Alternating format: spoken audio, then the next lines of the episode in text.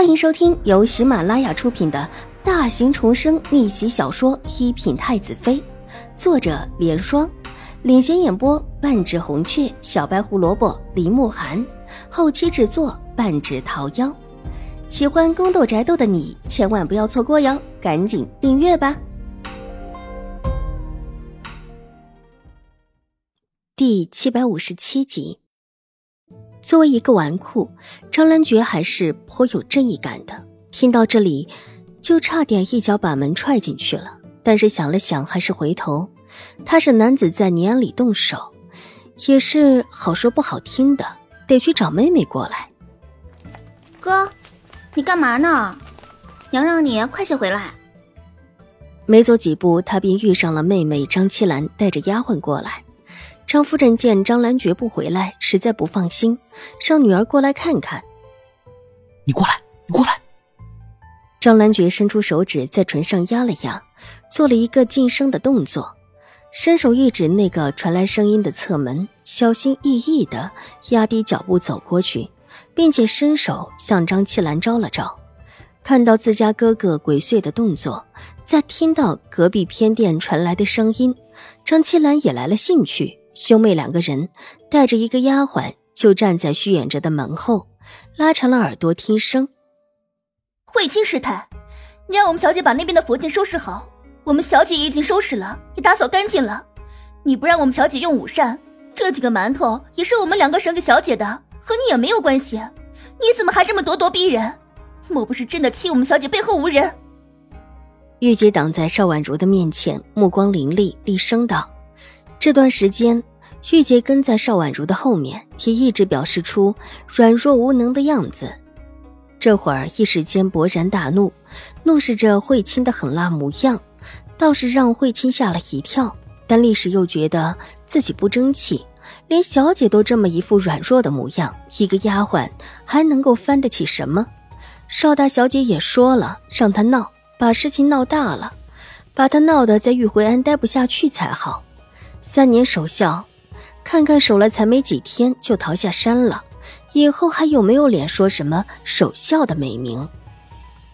哼，怎么想造反了？就是不让你们小姐吃，怎么了？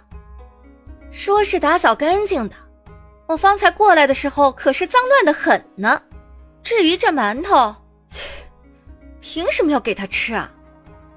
他做小姐的没午膳，你们两个丫鬟。又哪来的午膳？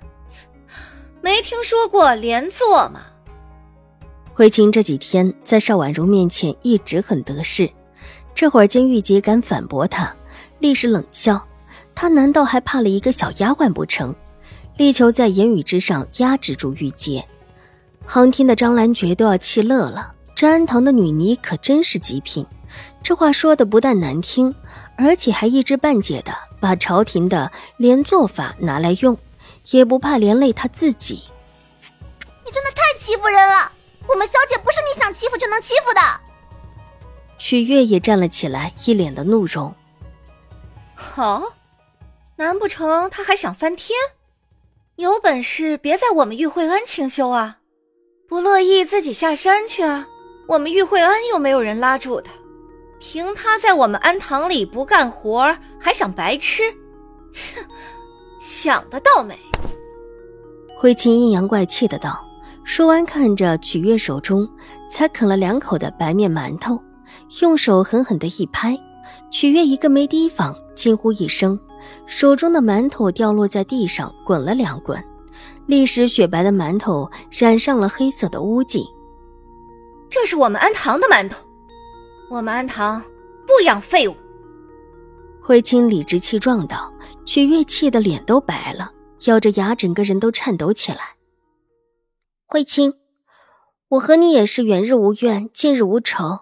自我上山清修，你就处处找茬，要赶我下山，时不时的就跟我说待不住就滚下山去。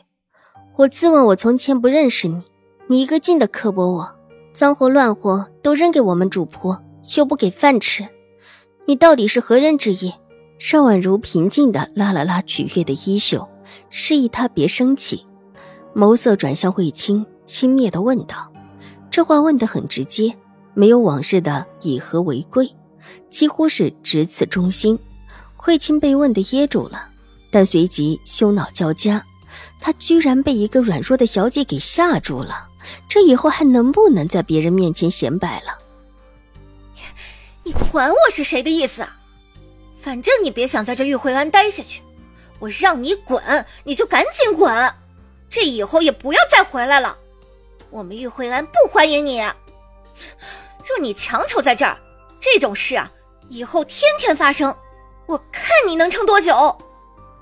慧清气得口不择言，心事一下子被捅破，有一种羞愤交加的恼意。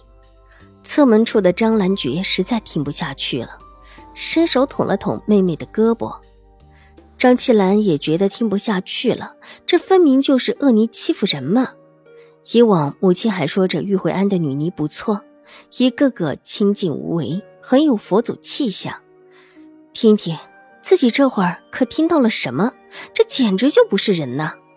跟自己哥哥对视一眼之后，兄妹两个心意立时相通。